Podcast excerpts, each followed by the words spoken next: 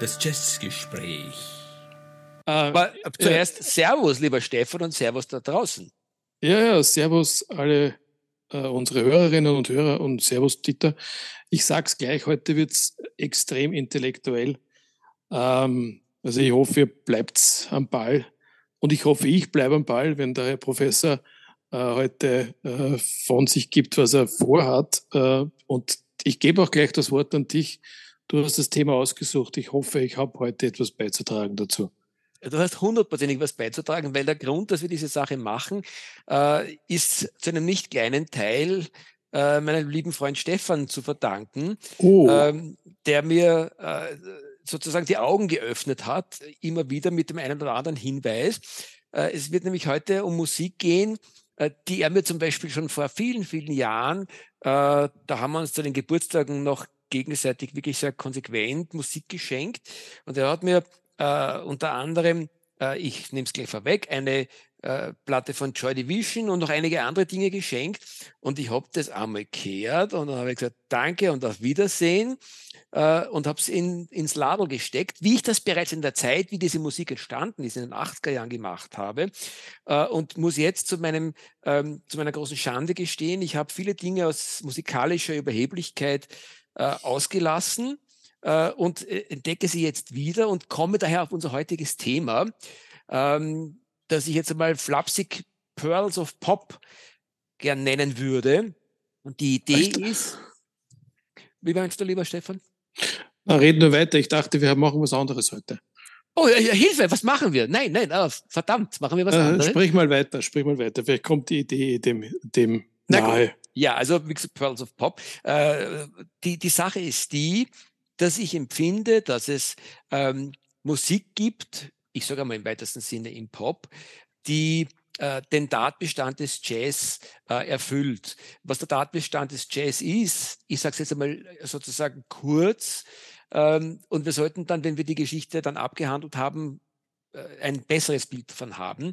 Aber der Jazz ist eine Musik, der erst, die erstens einmal ähm, äh, komplex ist, ähm, im, im Sinne von, äh, da geht es nicht nur darum, die Leute zu unterhalten, sondern es geht auch darum, dass hier ein musikalischer Kosmos geöffnet wird, ähm, mit komplexeren Harmonien, dass sich Musik weiterentwickeln soll und dass sozusagen die Musik, während sie äh, sich präsentiert, ständig über sich nachdenkt und sich ständig reflektiert.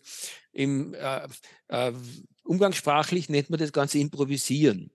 Ähm, also, dass ein Thema da ist und dass da die Musiker gemeinsam eigentlich dieses Thema erst ähm, spontan als neues Kunstwerk entwickeln, während sie es spielen.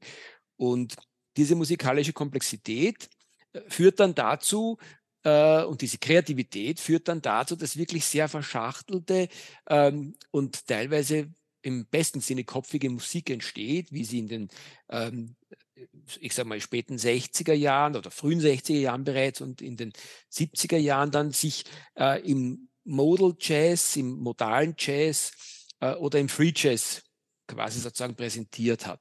Und all diese, diese Qualitäten, dass Musik sozusagen weit über einen reinen Unterhaltungskontext hinausgeht, meine ich in ähm, den 80er Jahren im, im, im Pop identifiziert zu haben. Äh, und das wäre so für mich heute die Arbeitsvorgabe. Mhm. Also nachdem du das Thema vorgeschlagen hast, habe ich natürlich auch darüber nachgedacht, was meint er denn damit? Äh, ich bin letztlich auch darauf gestoßen, was Jazz ausmacht. Aus meiner Sicht ist die Improvisation. Ähm, und das ist im Übrigen ähm, gar nicht kopfig, sondern es ist absolut emotional.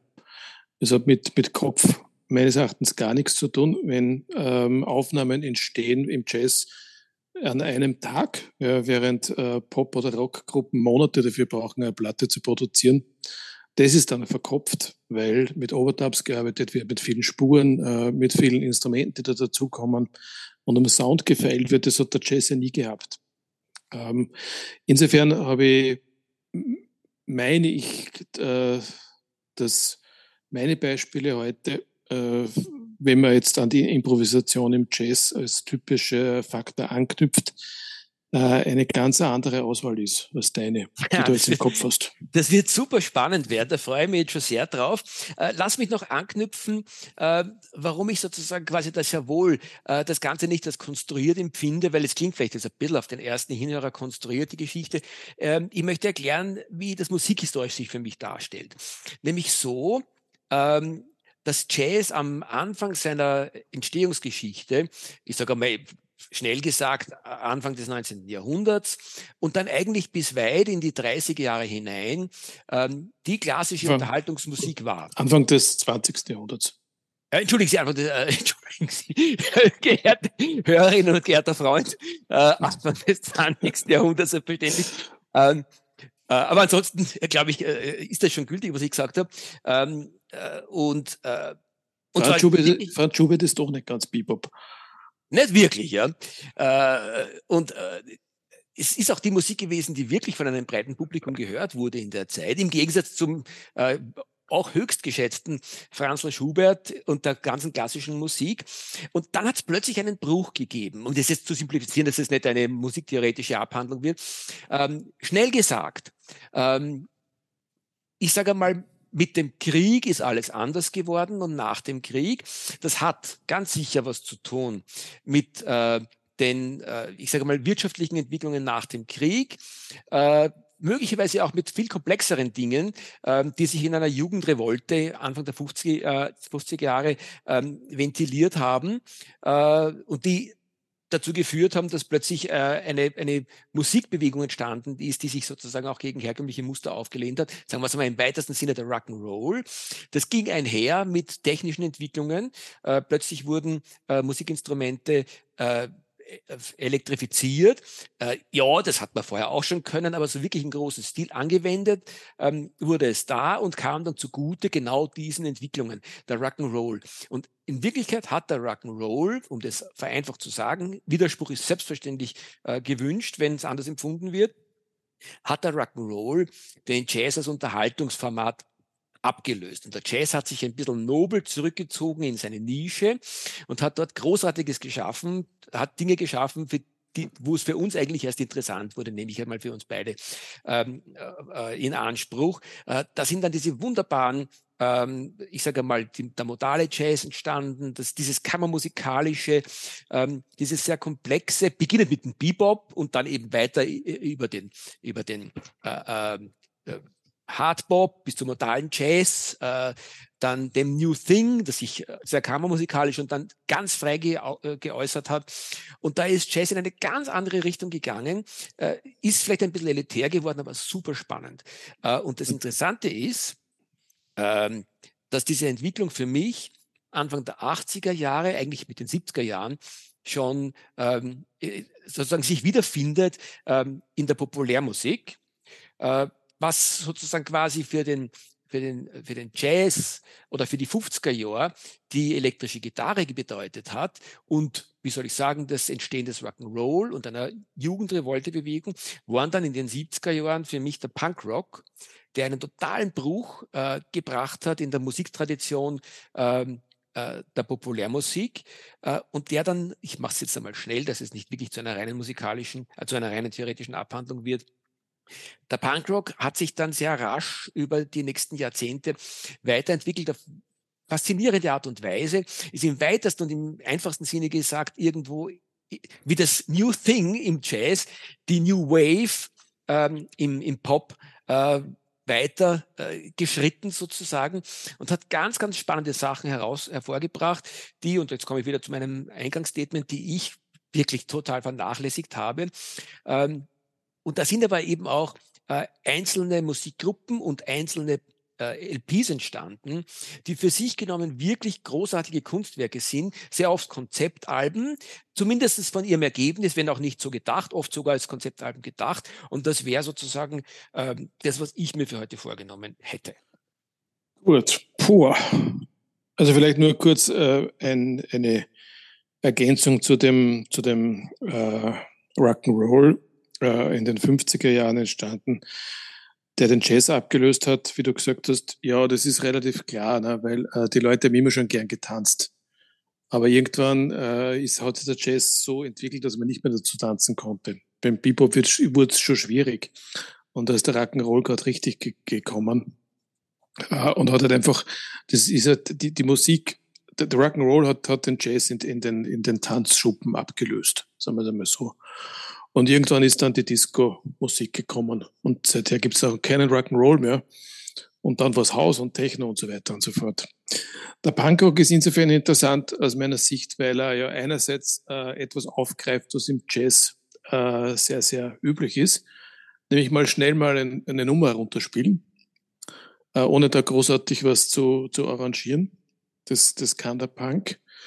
Ähm, was, er, was er nicht tut und nie getan hat, ist improvisieren.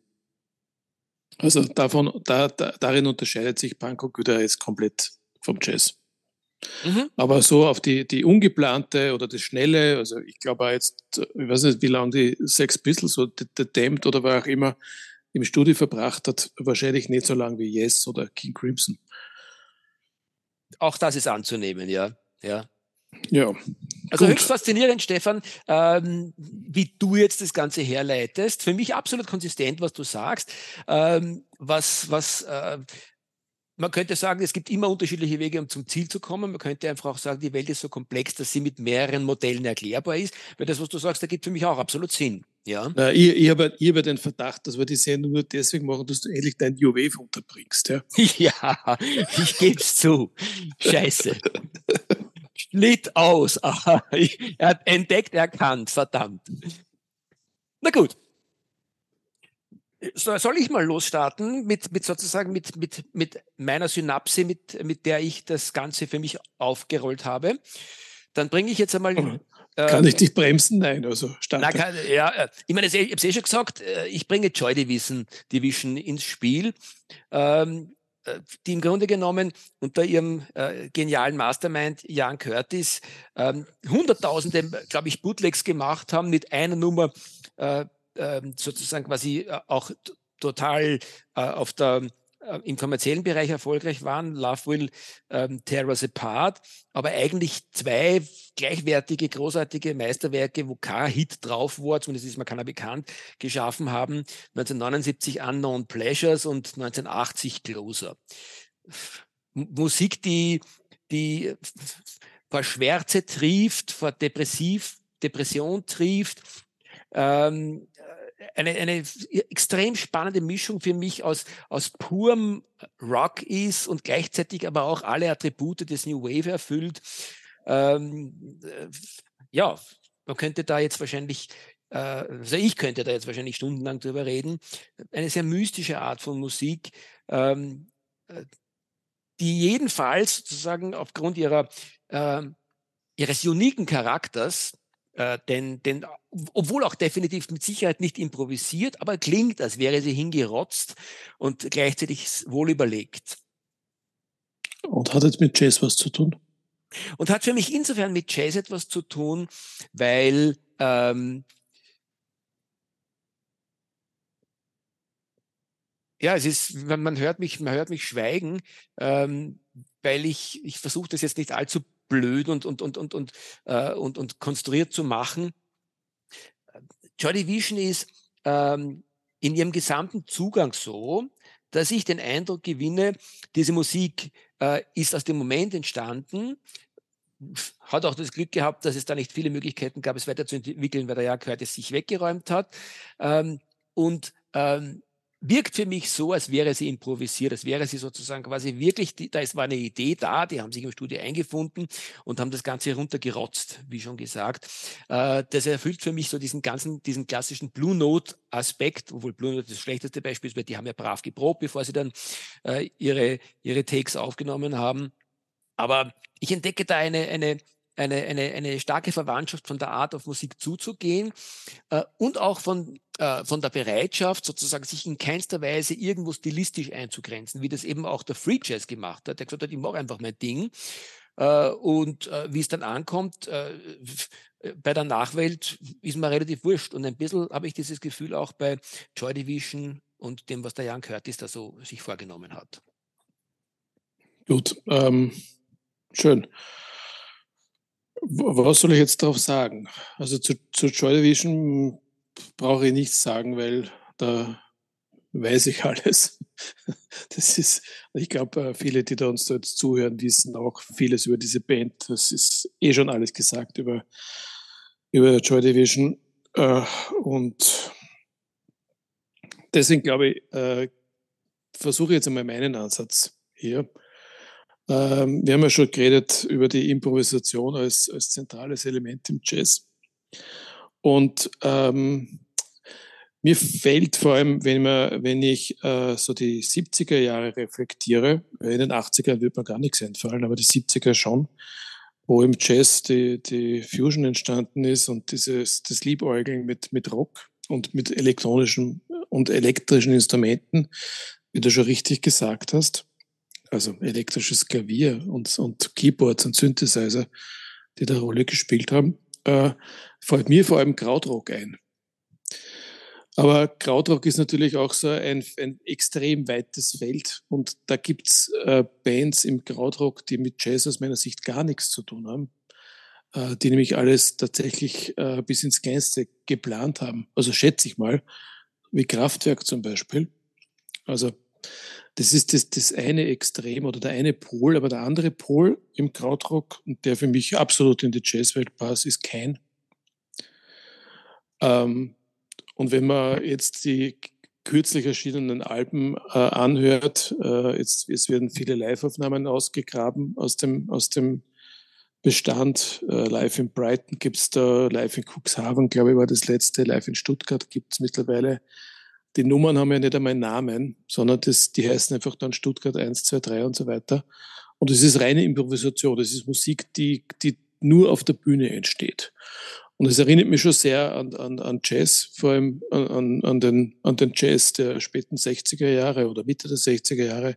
Da hattest du zwar ein Thema, ja, äh, aber aus dem, von dem Thema kam man dann relativ schnell weit weg, je nachdem, welche Musiker man anschaut. Ähm, also die gar nicht auf das Thema improvisiert haben, sondern vom Thema weg improvisiert haben. Und äh, in Can habe ich eigentlich so die Entsprechung gefunden, die typische. Also absolut d'accord.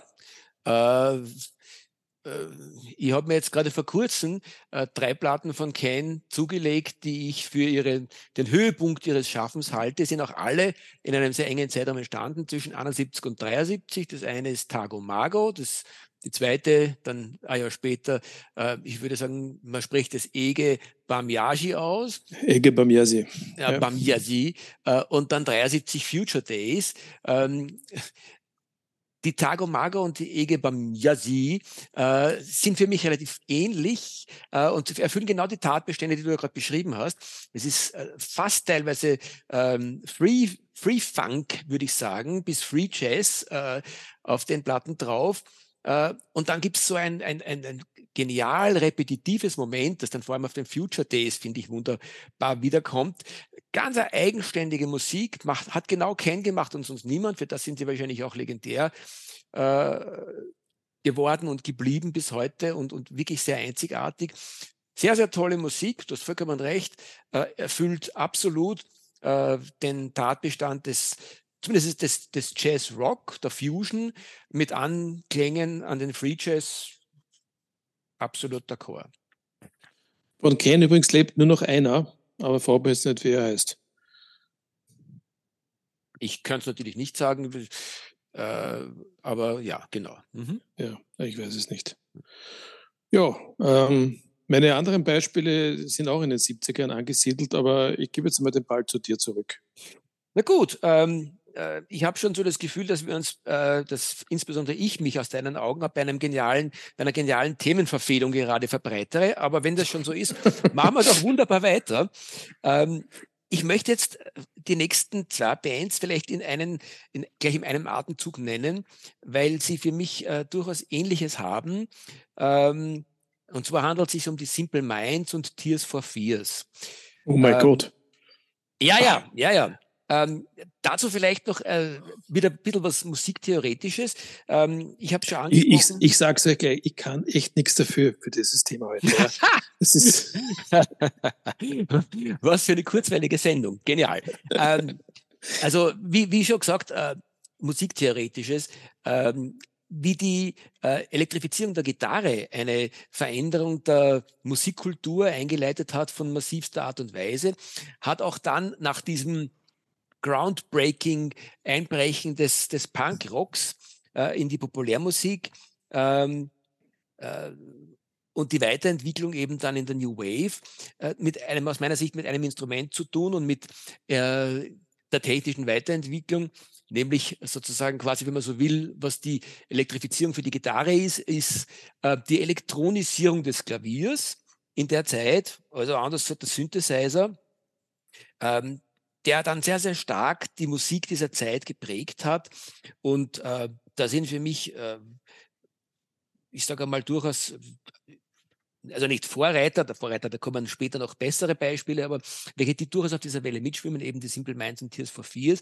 Und speziell Tears for Fears haben Anfang ihrer Karriere, ähm, das war nicht die erste Platten, aber die zweite oder dritte Songs, From the Big Chair 85 und Seeds of Love 89, ähm, geradezu Konzeptalben äh, geschaffen, ähm, die äh, einem Thema gewidmet sind. Im weitesten Sinne sagt das ja bereits der Name ihrer äh, der, der, Name der Band Tears for Fears. Es geht so ein bisschen zurück auf, ähm, auf die Urschrei-Therapie.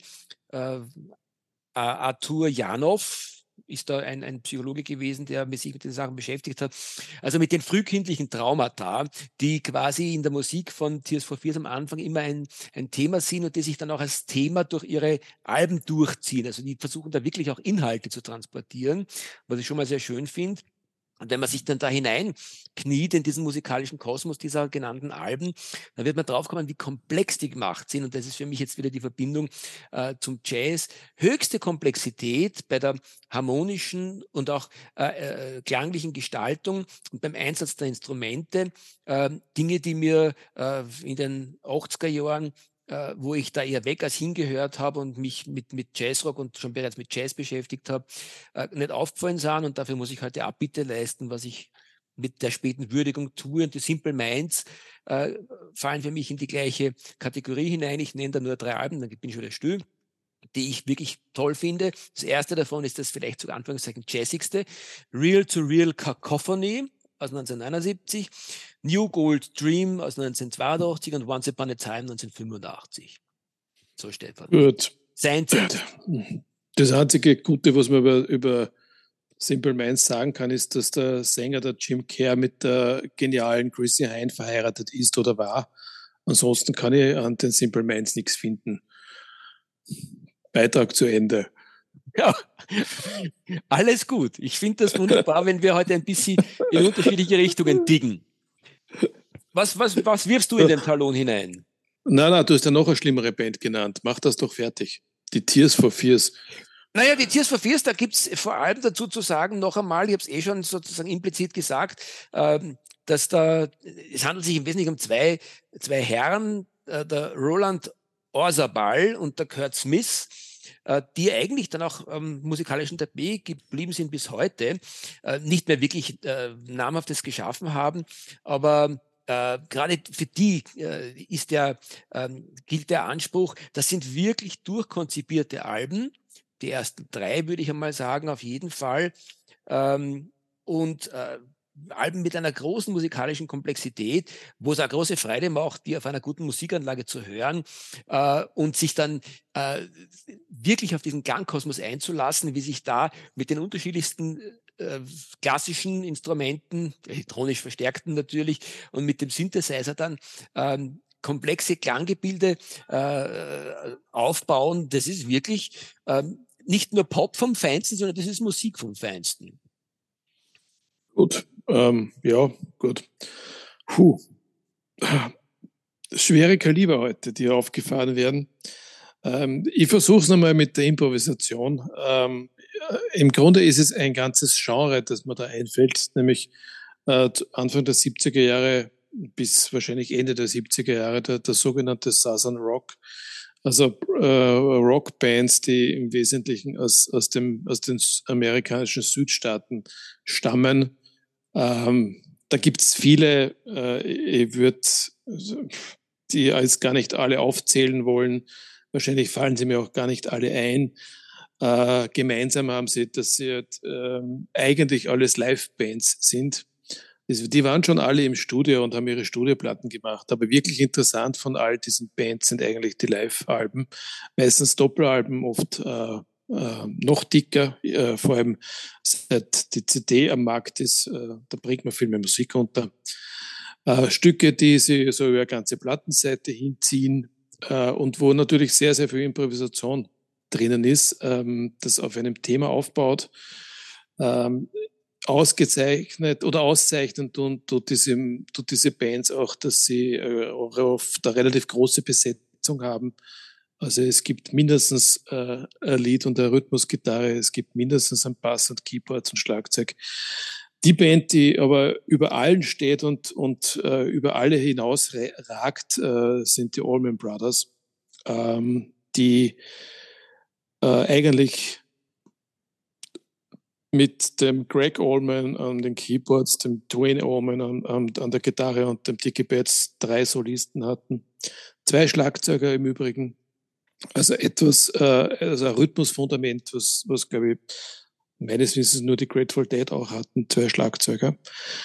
Und die Allman Brothers, äh, die haben schon nicht nur in der Improvisation diesen Bezug zum Jazz, sondern auch in der Musik an sich. Also da sind sehr viele jazzige Passagen drinnen, wenn man sich so Dinge, so, so Meisterwerke wie Live at Fillmore anhört, äh, 1971 aufgenommen, ähm, ein, ein, Doppelalbum damals erschienen. Mittlerweile gibt's äh, sämtliche Fillmore East-Konzerte auf einer CD-Box. Ähm, Eat the Peach, äh, Doppelalbum, das auch äh, Fillmore-Aufnahmen enthält, äh, Atlanta Pop Festival und so weiter. Also Allman Brothers ist für mich eins, überhaupt eins der Highlights in den 70er Jahren und eine Band, die auf jeden Fall immer auf der einsamen Insel dabei hätte, wenn es sein müsste. Ähm, wenn, wenn man so die, die, die, die, die Songs, vor allem die Live-Darbietung anhört, dann, dann hört, dann hat man auch dieses, dieses typische jazzige dass du von der, von, der, von der Melodie einmal weggehst und dann fängt einer zu solieren an und dann übernimmt der zweite und dann übernimmt der dritte das Solo und vielleicht gibt es dann auch irgendwann einmal ähm, ein Schlagzeugsolo mit beiden Schlagzeugern. Und ähm, ja, das ist für mich also der Prototyp der, der Improvisation und im Übrigen eine der tollsten Bands überhaupt. Sehr aus. spannend. Also die Allman Brothers sind an mir äh, wirklich vorbeigegangen. Ich, selbstverständlich kenne ich sie und weiß von ihrer Existenz und ihrer Bedeutung sozusagen quasi im gesamten äh, musikalischen Kanon. Äh, aber ansonsten weiß ich nichts äh, über sie. Geht es in die gleiche Richtung wie die frühen, frühen Chicago oder Blood, Sweat and Tears oder ist es was ganz was anderes? Das ist ganz was anderes, weil es gibt keine Bläser. Mhm. Das ist, es, ist, es ist Blues, es ist Rock, es ist Jazzig und es ist vor allem sehr entspannt. Mhm. Das hat also mit, Chica mit Chicago oder mit Platz Tears überhaupt nichts zu tun. Okay, na, werde ich, werd ich hineinhören äh, und, und führe dich gleich wieder in einen ganz anderen Kosmos hinein. Lass mich vielleicht äh, noch eine zweite Band dazu ja, ja, bitte, unbedingt, die, unbedingt, die, ja. dazu, die dazu passt und auch wieder gar nicht dazu passt, weil sie ist keine Southern Rock Band. Sie kommt aus Kalifornien und kommt aus der Psychedelic-Szene. Und auch diese Band zeichnet aus nicht das, was sie im Studio gemacht haben. Und sehr oft waren sie im Studio eh nicht, sondern das, was sie live gemacht haben. Im Übrigen, glaube ich, ist es die einzige Band auf der Welt, äh, von der jedes Konzert aufgezeichnet wurde und das heute im Internet in den Archiven zu finden ist. Ähm, und auch diese Band hat ähm, neben viel Blues, vor allem psychedelische, sehr, sehr langdauernde Improvisationen auf der Bühne hingelegt. Ja, äh, es ist, glaube ich, unschwer zu erraten, äh, The Grateful Dead. Schweigen im Walde. Dieter äh, kennt die Grateful Dead nicht? Äh, na, natürlich kenne ich die Grateful Dead. Sind jetzt keine ganz große Überraschung. Äh, auf die hätte ich jetzt fast getippt, nachdem du die Allman Brothers angesprochen hast. Ich kenne von den Grateful Dead im Grunde genommen nur diese eine äh, Platte mit der großen Tomaten drauf. Äh, oder ist die also von Grateful Dead? Große, der große Tomate ist auf einem Yes-Album drauf. Na, na, na, warte. Äh, gleich mal googeln. Na wurscht, sprich mal du, während ich da schaue, was ich, was ich meine. Ja, ich bin im Grunde eh durch. Also The Grateful Dead äh, kann man eigentlich nur live hören, weil die Studioalben sind aus meiner Sicht langweilig. Ähm, und es, es, ist tatsächlich eine Band, die auf die Bühne gehört. Weil nur dort sich die Songs entfalten und sie die Improvisation entfaltet. Das hat im Studio, haben sie das nie hingekriegt. Okay. Aber vergiss einmal die, äh, die Tomate. Äh, ich glaube, du liegst falsch oder du hast etwas im Kopf, was nicht wirklich keine Tomate ist, sondern was anderes. Was ist denn, was ist denn deine, deine, was würdest du empfehlen als, als, als wichtigste oder liebste Platte von ihnen? Also als wichtigste kann man nichts empfehlen, weil äh, es gibt ähm, Millionen von Grateful Dead Fans und äh, dementsprechend gibt es wahrscheinlich auch Millionen Antworten drauf. Mhm. Es ist ja wirklich extrem viel. Es gibt ja jedes, jedes Konzert gibt's ähm, äh, mittlerweile jetzt nicht auf Tonträger, aber die meisten oder viele davon. Äh, und das andere gibt es im Netz. Mein liebstes Album ist Live at Winterland. Äh, na, sorry, The Closing of Winterland. Das ist ein Konzert, das aufgenommen wurde am 31. Dezember 1978 über Neujahr. Und das war das letzte Konzert, das im, im Winterland in San Francisco stattgefunden hat. Und dann hat man den, hat man den Konzertsaal geschlossen. Und das ist eine 4-CD-Box. Äh, gibt das ganze Konzert wieder. Und ja, ging, glaube ich, bis 6 Uhr morgens oder so. Mhm. Ich habe es jetzt auch gerade gefunden. Die Tomate finde ich tatsächlich nicht, aber äh, ich habe mal äh, zu früheren Zeiten äh, in ihre 70er-Jahr-Scheiben eingekehrt und die haben mir recht gut gefallen. Das ist Working Man's Dad und American Beauty. Ja, das sind Studioalben, aber wie gesagt, also das gibt nicht annähernd das wieder was Grateful Dead auf der Bühne können und sind. Mhm. Mhm. No, sei, sei, sei an hingestellt, ja. ja. Ganz woanders bist du unterwegs heute als ich. Du bist vor allem mehr in Amerika unterwegs, wohin, wohingegen ich in England unterwegs war bisher und auch weiterhin sein werde. Und wenn es dir recht ist, dann werfe ich jetzt auch wieder zwei Bands gleich äh, auf einmal in den Talon hinein. Oh, die, Gott sei bei uns. Ja, die, die für mich so für die, die klassische schwarze Musik, für die Gothic, für den Gothic Rock sozusagen im weitesten Sinne stehen, die ich auch ausgelassen habe in den 80er Jahren äh, und jetzt nachhöre mit großer Freude. Äh, das eine ist die Beige Mode und das andere ist The Cure. Äh, okay. Warum, warum äh, sozusagen, äh, was hat, was, was, was, warum erinnern mich die an Jazz? Ähm, auch wiederum, weil sie ähm, in ihrem äh, Auftreten während ihrer, also bei, bei ihren, auf ihren Platten, für mich jedes Mal sozusagen erstens einmal gilt auch wieder für beide, äh, wirkliche Konzeptwerke hinterlassen haben, wo man eigentlich bei jedem Album das Gefühl hat, dass da die Songs ganz bewusst zueinander gestellt wurden, ähm, weil sie alle Kinder des, des ähm, Punkrock sind, ähm, indem sie sozusagen den Punkrock in der New Wave weitergeführt haben, weiterentwickelt haben, so wie das eben der Jazz gemacht hat, dann mit, dem, mit seinen modalen Ursprüngen, ähm, wie er sich später eben in das New Thing weiterentwickelt.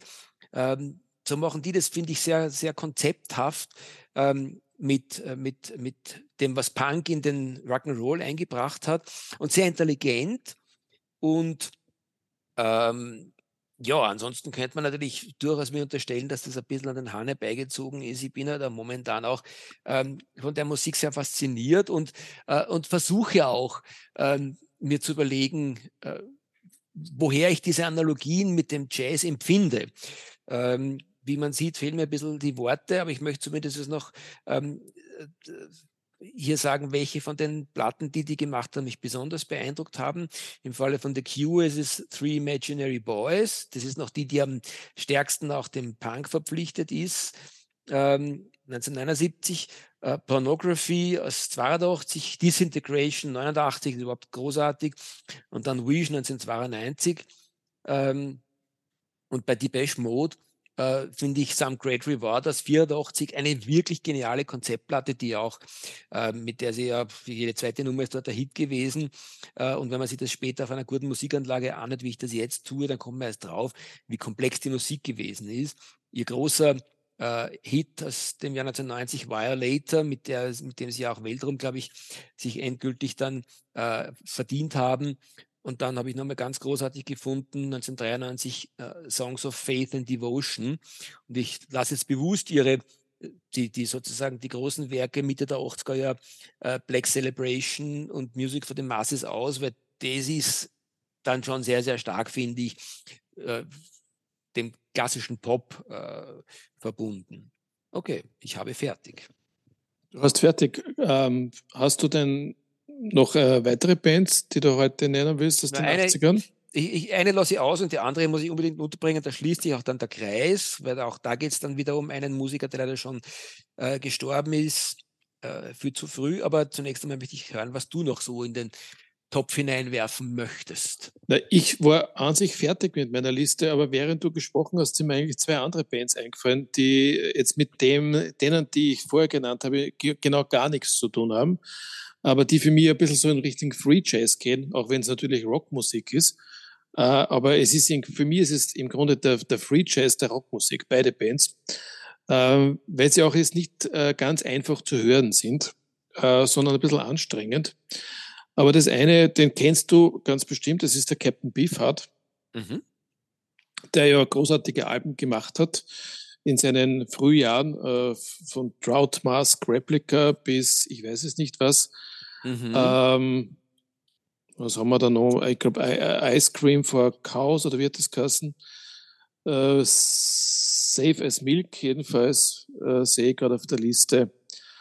Ähm, ja, Ice Cream for Crow 82.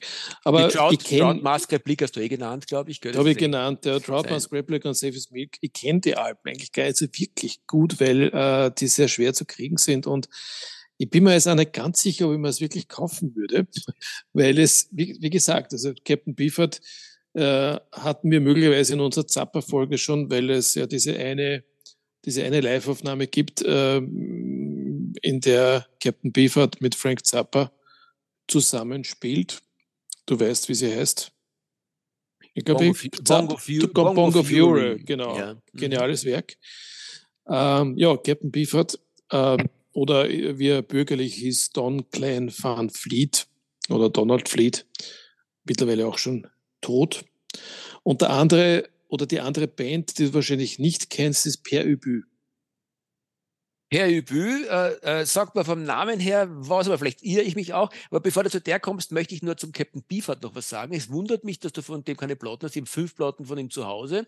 Äh, die schon angesprochene Safes Milk, die Trout Mask Replika aus der frühen Zeit und aus der späteren Zeit, äh, oder aus der mittleren Zeit das Spotlight Kit und aus der späten Zeit ähm, die Shiny Beast äh, und die Blue Jeans und Moonbeams.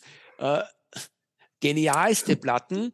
Da äh, kennst die, du den Captain Beefheart eh besser als ich, also kannst du nachvollziehen, was ich gesagt habe. Absolut, dazu? absolut. Das stimmt total, was du sagst. Äh, er, er hat insgesamt gesehen natürlich auch eine, eine starke Verwandtschaft mit dem Frank Zappa, der ja auch äh, da sozusagen quasi äh, in, im, im Pop-Bereich im weitesten Sinne den Jazz großartig repräsentiert.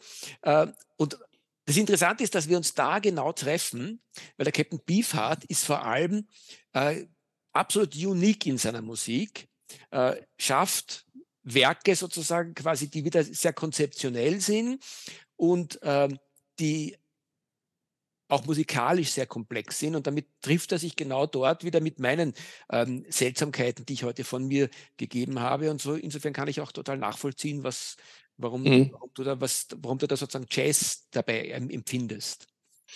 Ja, etwas besser kenne ich Pierre Ubü. Äh, eigentlich ist, ist, ist Pierre Ubü der Name der Band, aber in, in, in vielen Wechsel und Besetzungen, aber der Mastermind dahinter ist eigentlich der David Thomas, der Sänger von Pierre Ubü.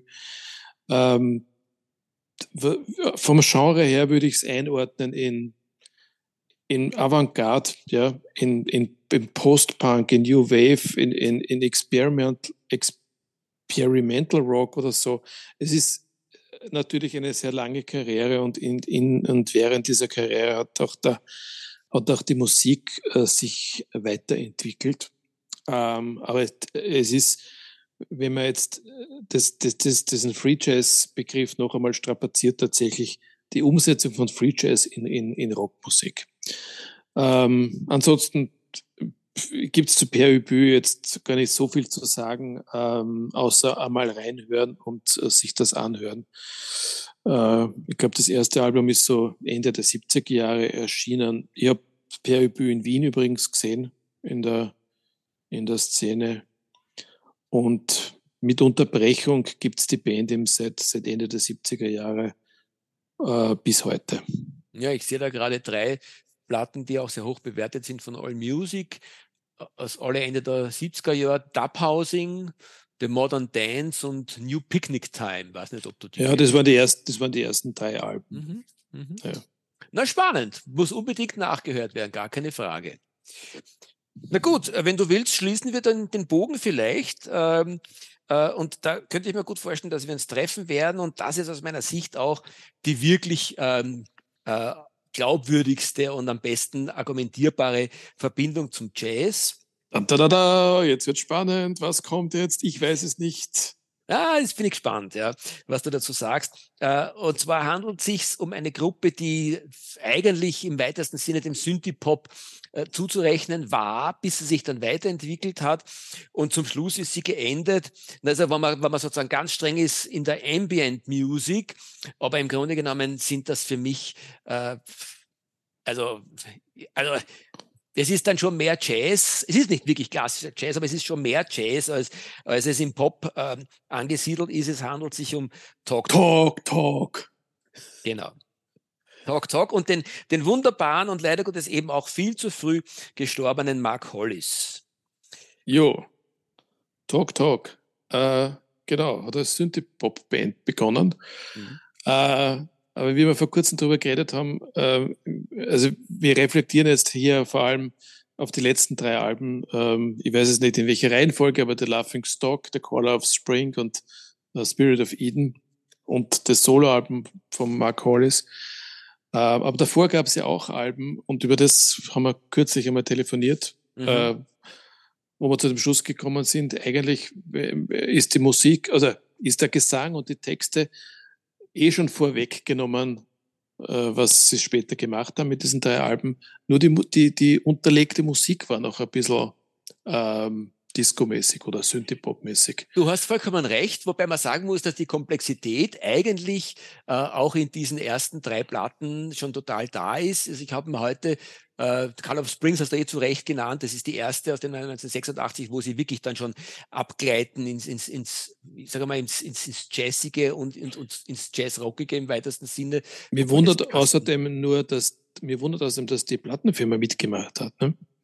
Ja, ja, das ist auch genauso spannend. Das ist, und das erinnert mich auch sofort wieder an den Jazz, dass man die hat wirklich merken lassen. Äh, ja, wäre heute eigentlich nicht vorstellbar, weil das ist ein dermaßiger, äh, eine dermaßige Veränderung im Stil gewesen, die, wo, wo, jeder, wo jeder Produzent oder wo jeder äh, Manager sofort sagt, na Dankeschön, das, das, das geht nicht mit, das ist mir zu viel Risiko. Ne? Aber, ähm, aber, so, aber, so, aber so, sogar schon das erste Album, wir jetzt gerade recherchiert, Entschuldigung, dass ich unterbreche, ja. Kein, kein das erste Album 1982 erschienen, ja, das, das heißt schon The Party is Over. Ja. ja. Also im Grunde haben Sie mit dem ersten Album schon eingeleitet, was danach kam. Ja, ja, ist, ist ganz richtig, sehr treffend gesagt. Übrigens nebenbei auch noch gesagt, wunderschöne Cover, äh, jede einzelne Platte, ein wirkliches Kunstwerk, auch vom optischen her. Und auf dem am ersten Album war der Überhit mit Talk Talk, also so wie die Band hieß, war auch der, der Hit Talk Talk. Ähm, und auf dem zweiten Album, Album das, das, über das ich eben gerade gesprochen habe, war dieses äh, Such a Shame. Und It's My Life. It's My genau, Life, genau. genau. Und, und, auf den anderen drei Alben gab es dann gar keine Hits mehr. Da gab es dann nur mehr. Da, genau, da gab es dann einfach nur mehr Musik, wo du dich niederknien musst und weinen Niederknien musst. musst. So ist, es. ist wirklich genau. einfach der reine Wahnsinn. Also, wobei der Color of Spring, sage ich einmal, hat zumindest noch ähm, vielleicht haben sie sogar Hits gehabt, wir müssten nachschauen, äh, hat aber jedenfalls sozusagen Hitpotenzial. Aber äh, Spirit of, The Spirit of, of Eden und Laughing Stock, das sind dann wirklich nur mehr Meditationsmusik eigentlich, aber auf, äh, in, in einer Einzigartigkeit, wie mir sonst keine andere Band einfällt. Das ist einfach genau Talk Talk in ihrer späten Phase. Äh, äh, und man kann die beiden Platten zum Beispiel in denselben Topf hineinwerfen mit, mit seinem Soloalbum, das du schon angesprochen hast. Und eben auch wieder nicht, sage ich einmal, weil ähm, auf The Spirit of, of, of Eden ähm, ist er auch von, wie soll ich sagen, von seinem ähm, von dem, vom Songpotenzial noch eher bei der Color of Spring angesiedelt und hat sozusagen wirklich ähm, durchgespielte Songs. Und auf dem Laughing Stock ist es dann fast nur mehr fragmentarische Musik, die einfach irrsinnig schön klingt und mehr oder weniger sich wie ein, eine, ein, ein Teppich von, von, von, von Klängen und von Schönklängen sozusagen quasi präsentiert. Ähm, wie dann eben auch auf seiner letzten Platten, die wirklich auch musikalisch sehr, sehr, erinnert mich an den Miles Davis, ähm, der also treffend beschrieben hat, es geht eigentlich in der Musik, hat er, glaube ich, auch gesagt, gar nicht im Jazz, es geht eher um die Noten, die man nicht spürt, als um die Noten, die man spürt. Und das ist bei, bei, äh, bei den letzten drei Platten eigentlich, wenn man dann seine Soloplatte dazu nimmt. Ähm, Boah, ich dachte schon, wir, wir würden heute eine Sendung zusammenkriegen, wo Miles Davis nicht erwähnt wird. Ha! Das geht sich nicht aus, mein Freund. Das geht sich natürlich nicht aus. Nein, also das ist es. Schon sehr, sehr spannend, was, was, was der Mark Hollis gemacht hat. Und auch da muss man sagen, was hätte, wie beim John Coltrane beispielsweise und einigen anderen unserer geliebten Jazz, äh, Herren, äh, natürlich auch Damen, die zu früh gestorben sind, äh, was hätten die noch alles von sich gegeben, wenn sie, wenn sie noch wenigstens ein Jahrzehnt weitergelebt hätten, im Alter an der John Coltrane. Und das muss man bei Mark Hollis auch sagen. Was hätte der noch alles ähm, äh, ich glaube, so, man kann das nicht einfach extrapolieren. Das, das geht nicht, weil da, da kann was super Geniales rausgekommen sein, aber es kann auch sein, dass man, wir haben, wir haben so viele Musiker gehabt in den letzten Sendungen, bei denen wir festgestellt haben, du hast so tolle Platten in den 60er Jahren gemacht, aber in den 70ern hast du total ausgelassen. Das hätte auch den anderen passieren können. Du weißt es nicht. Vollkommen richtig, ja. Man ja. weiß es nicht, ja. ja. Aber es Insofern, ist schön davon zu träumen, Stefan, dass da vielleicht noch Großes nachgekommen wäre. Ja, na, weil was, was, was bringt das Träumen? Äh, es, äh, es, es existiert einfach nicht, ja. Ja, das sieht man, das, das, sind die, das sind die kleinen Wesensunterschiede zwischen uns zwei alten weißen Männern. Der Stefan ist, ist am Boden der Realität äh, zu Hause und ich versuche mich immer wieder in Träume aufzuschwingen und winke ihm dann von oben zu. Nein, ich habe nichts zu mir genommen. sind wir durch? Ich würde sagen, wir sind durch. Vielleicht lass mich nur einen Satz noch sagen zu, ähm, zu Talk Talk, wie dort mit der Mundharmonika Sounds erzeugt werden, habe ich und ich habe viele gute Mundharmonika-Spieler in meinem Leben schon gehört, auch in Österreich gibt es genügend davon, aber wie dort die Mundharmonika speziell auf, auf den späteren Platten eingesetzt wird, das ist so, dass mir jedes Mal die Gaselhaut aufsteigt. Gut, ähm, damit ist jetzt das Schlusswort für diese Sendung gesprochen. Äh, ich schlage jetzt ein Thema für die nächste Sendung vor und ich sage das jetzt live, äh, um, dich, um dich festzunageln. Ja. Alter, bitte. Ja. Okay. Die Ordnung in meinem Plattenregal. Aha. Ist das nicht sehr theoretisch? Das war heute praktisch. ja, gut, okay. Du wirst mir das nachher erklären, weil noch, noch kann ich mir nicht vorstellen, wie wir damit eine Dreiviertelstunde füllen können.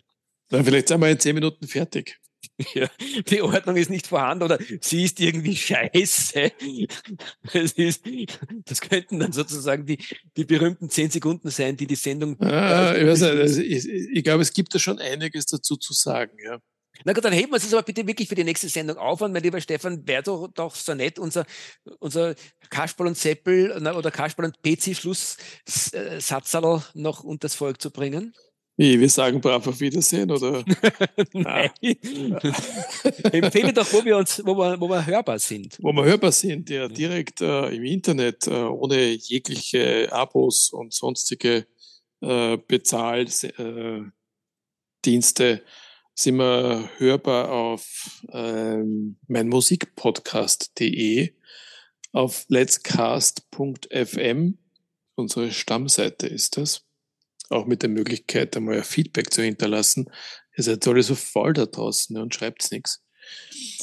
Aber wenn ihr doch Bezahldienste habt, dann könnt ihr uns auch auf Spotify hören und dazu gibt es auch eine Playlist, wobei mit der heutigen Playlist tue ich mir, glaube ich, sehr, sehr schwer.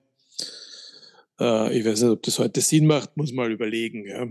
ja, und auf Apple Podcasts hört ihr uns auch. Und damit dürfen wir uns noch, ja, es ist schon wieder knapp eine Stunde vergangen, ja. Lange Sendung heute gewesen. Ähm, quer durch den Gemüsegarten. Wir verabschieden uns. Darf ich, darf ich mich mit meinem neuen Spruch verabschieden? Es kommt darauf an. Ich kann ihn auch rausschneiden. okay, ich starte. Lieber Stefan, liebe Leute, unser Job ist aus für heute. Wir müssen jetzt nach Hause gehen. Stefan Dieter sang auf Wiedersehen. Servus Kasperl. Sehr schön, sehr schön. okay. Oh mein tschüss. Gott. Oh mein Gott. Baba.